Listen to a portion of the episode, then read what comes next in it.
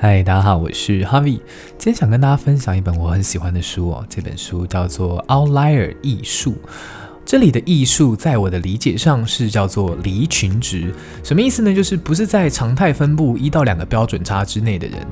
好，这样越讲好像大家越听不懂，太数学了。没有关系，我们这边就直接举一个书中的问题，想要问问看大家。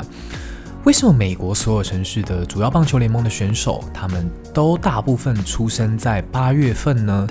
如果套用在台湾的例子的话，就是台湾的大部分运动选手都出生在九月份、十月份。那为什么会有这个现象啊？主要是跟我们在划分学年级的分界时间有关。台湾的话是九月一号、八月三十一作为一个划分时间。如果是九月一号出生的孩子，就会是一个新的年级的开始。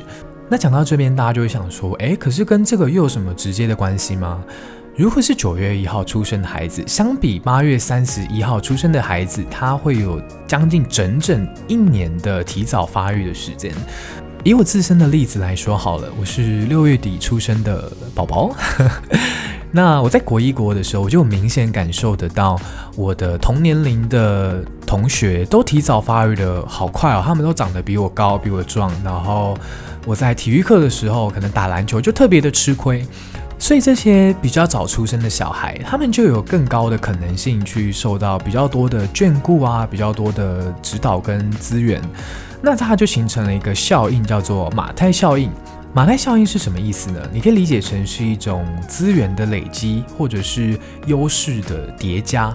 也就是说，你在越早期的时候就获得越多的资源，你的成长跟发展会越来越快。相比没有收到同样资源的人，你的成长速度是好上加好的。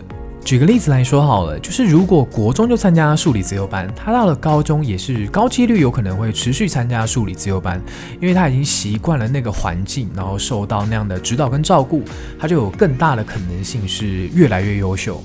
所以看完这本书之后，我自己有一些反思啊，就是为什么呃，可能家长都很。要求台清交城镇的学历，原因是因为在这样子的学校跟环境当中，你会有更大的优势取得这样的资源，让自己更高速的成长。这其实也是一个不争的事实啊，有点现实。然后这是我一些小小的体悟，跟大家分享。今天的故事比较长一点，那大家晚安喽。